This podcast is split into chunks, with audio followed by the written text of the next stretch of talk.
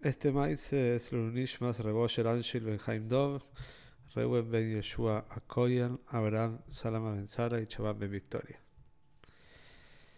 Después del Istalcus de su Rab, el tzadik famoso Rabbi Simcho Bunim de Pshige, el Rab Hanoch Eini Hakoyan Ben Alexander empezó a frecuentar a otro Rebe, Rabbi Itzhok Meir Alter, el famoso Hidushi Arim de Gur.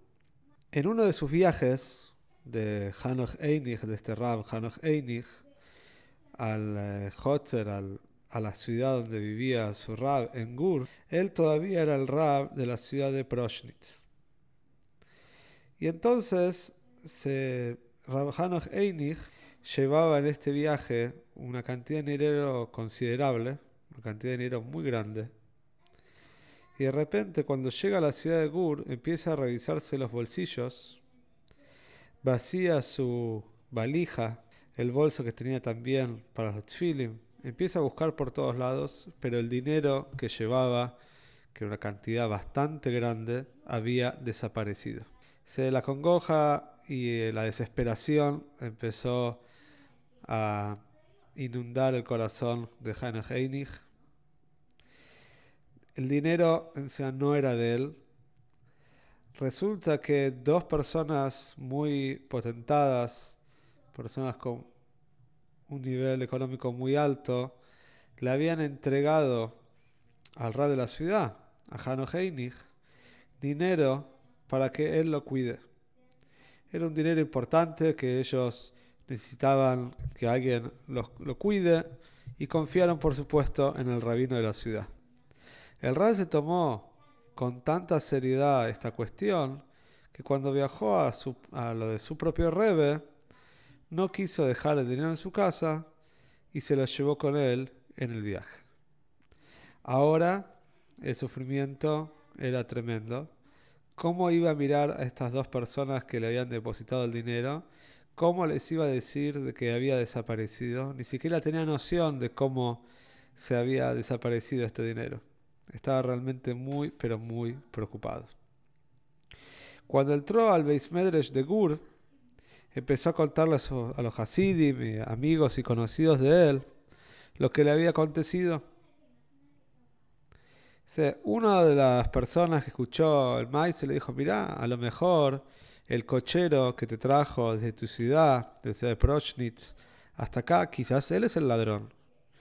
Pero el Rab, Hanoheinig, rápidamente anuló esta, esta esta opinión. Dijo, no puede ser, yo lo conozco hace mucho tiempo, es una persona recta. Y Jalila lo leínu pensar sobre él, es una persona kosher, pensar que pudo haber sido el ladrón. Un tiempo después de esto, Hanoch Einig entró al cuarto de su rebe para saludarlo, como era costumbre. Y el rebe, el Hidush Arib, enseguida vio en los ojos de Hanno Heinig una mirada sombría, una preocupación. Y ante la pregunta del Rebe, Hanno Heinig contó con sufrimiento todo lo que le había pasado. El Rebe se quedó en silencio unos segundos, meditó y luego esbozó una leve sonrisa y le dijo, no te preocupes, el dinero va a volver en su totalidad. Pero Rejano Heines, cuando escucha estas palabras del Rebe, la, preocupación todavía no se le va totalmente de su, corazón. Y a pesar de que las palabras del Rebe, por supuesto que son certeras y verdaderas, pero algo todavía lo molestaba. Y le dijo, Rebe, sin el dinero yo no puedo volver a la ciudad de Proschnitz, no puedo mirar a los ojos a estas dos personas que me dejaron tanto dinero para su cuidado. Pero el rebe le volvió a decir, ya te lo dije, el dinero va a volver y en su totalidad. Y así fue como terminó el Ejidus entre Rejano Heinig, el Rab de la ciudad de Proschnitz, y su rebe, el Hidush Arim. Rejano Heinig fue hasta la posada donde estaba descansando, donde estaba hospedando, y uno de los Hasidim que se encontraba ahí, que se llamaba Irish Leiv de Varsha, de la ciudad de Varsha, de Varsovia, lo vino a visitar y lo nota también molesto. Le pregunta, decime qué te pasa, qué te pasa, Heinich, qué son esos suspiros, qué es esa tristeza en tu cara. Entonces Heinich le cuenta toda la situación que está viviendo, toda la preocupación, la pesadumbre. ¿Y al Rebe ya le contaste? Preguntó Rebe Hirsch, Leib. ¿Se seguro que le conté? ¿Y qué te contestó? Se me contestó que el dinero va a volver inmediatamente, que no me preocupe, que va a volver totalmente, va a volver, el dinero va a volver. Y entonces le dijo, ¿de qué te preocupas? Si el rebe lo dijo, seguro, seguro, seguro que eso se va a cumplir. Pasaron tres días. Era una mañana tranquila, bien tempranito, después de Daven en Shachris, después de Atefilá. Alrededor del el Rab Hanoch Einig se encontraban algunos Hasidim que estaban escuchando un shir de Toire de él. Rab Hanoch Einig era uno de los Hasidim y uno de los Talmidim más importantes de Hidush. También se encontraba en este shiur el amigo de Hanoch Einig, El Sherleiv, que le había dicho que no se preocupe, que el Rebe ya le había dicho que el dinero iba a aparecer. Y de repente entra una persona al Beis Entra, deja un saco con dinero, una bolsa llena de dinero, y rápidamente se escapa del shul y sale corriendo. Nadie entiende qué es lo que está pasando, pero Hano Heinig ve ese saco con dinero, lo reconoce y se da cuenta que es ni más ni menos el dinero que se le había perdido. Rápidamente le dijo a los Hasidim, por favor, por favor, vayan, corran a este hombre, tráiganlo de vuelta. Ese es el dinero que yo perdí. Quiero saber qué pasó, tráiganlo. Después de unos minutos, trajeron al hombre delante de Hanoch Einig. Y muy a su pesar, Hanoch Einig lo reconoce a este hombre. No era ni más ni menos que el cochero que lo había llevado de la ciudad de Proschnitz hasta la ciudad de Gur. Los Hasidim lo miraron a este hombre. El hombre estaba totalmente avergonzado, blanco como la cal, callado, con una mirada con mucha vergüenza, muy pero muy triste. Y vamos a ver ahora qué fue lo que aconteció y por qué trajo el dinero nuevamente al Rab. Entonces Arra le preguntó, decime, ¿cómo llegó el dinero a tus manos? ¿Cómo, cómo es que vos lo tenés? El cochero suspiró y le dijo, mira, estimado Rab, desde que tengo uso de razón, nunca había pecado en una ley tan grave, nunca había tomado dinero que no es mío.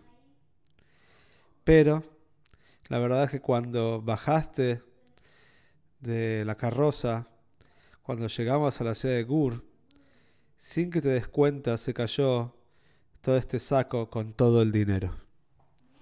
Cuando lo vi inmediatamente pensé en devolvértelo, pero después también pensé en mi hija, a quien debo casar, que no tengo dinero suficiente para poder casarla y por eso no encuentro un partido prometedor para ella. Y me dije a mí mismo, el Ram no se dio cuenta, este dinero yo lo necesito tanto.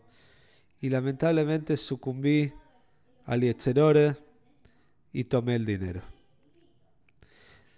Mientras tanto, el cochero contaba toda esta historia con mucha congoja, con mucha tristeza, muy agitado, muy triste, llorando. Dice, pero lo que pasó después es lo que me obligó a traer acá el dinero de vuelta. Se llegué rápidamente a la ciudad de Proschnitz. Me fui a dormir, ya era tarde en la noche. Y cuando estoy durmiendo tengo un sueño.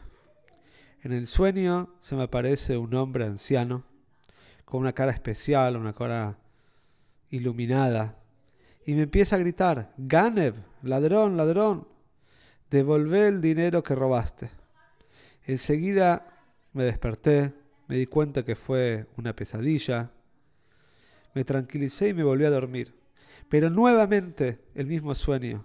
Esta vez el anciano viene con un palo. Me dice, ladrón, ladrón, devolvé el dinero y me empieza a pegar en el sueño. Me empieza a pegar fuertemente y yo me estremezco. Me levanto y me doy cuenta que no es una simple pesadilla, es un mensaje.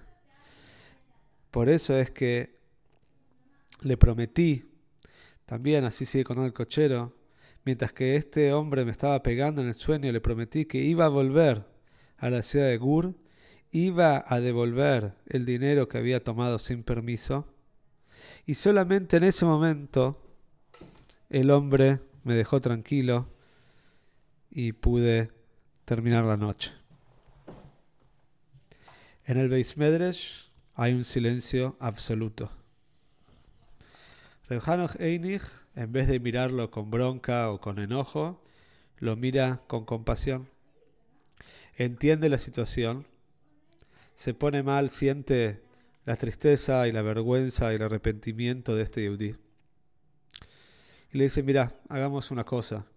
Ya que estás acá, Tantas veces viniste a Gur y nunca entraste al Rebe. Me gustaría que entres conmigo al Rebe. Hanoch Einig toma el cochero, van hacia la oficina del Rebe. Primero entra Hanoch Einig a presentar delante del Rebe el cochero y cuando el cochero entra se queda estupefacto. Se queda totalmente asombrado. No lo puede creer. Dice, es él, es él, es él. Dice, ¿quién? ¿Qué? ¿Qué pasó? Dice Hanno Heinig. Es él, él es el anciano que vi en el sueño. Él es el que me estaba pegando. Pero cuando el rebel Hidush Rim lo mira con unos ojos bondadosos, lo invita a entrar al cochero. Dice, vení, por favor, entra. El cochero se disculpa con la situación, con lo que había hecho, pide un camino para hacer chuve. Pero luego Chelo también le pregunta a Rebe, decime una cosa, ¿por qué me tenías que pegar? Si realmente me dolió mucho, ¿por qué me tenías que pegar en el sueño? Entonces el Rebe lo miró con ojos bondadosos, pero también severos, y le dijo lo siguiente. ¿Qué pensás? ¿Que el mundo es Efker? ¿Que el mundo no tiene dueño? ¿Que cada uno hace lo que quiere a sus ojos? El mundo no es eso. Si así pensaste, te equivocaste gravemente. Este mundo es el mundo de Akodesh Él es el que puso los hukim, él puso las reglas. Dice, hay un din y hay un dayon. Hay un juicio y hay un juez.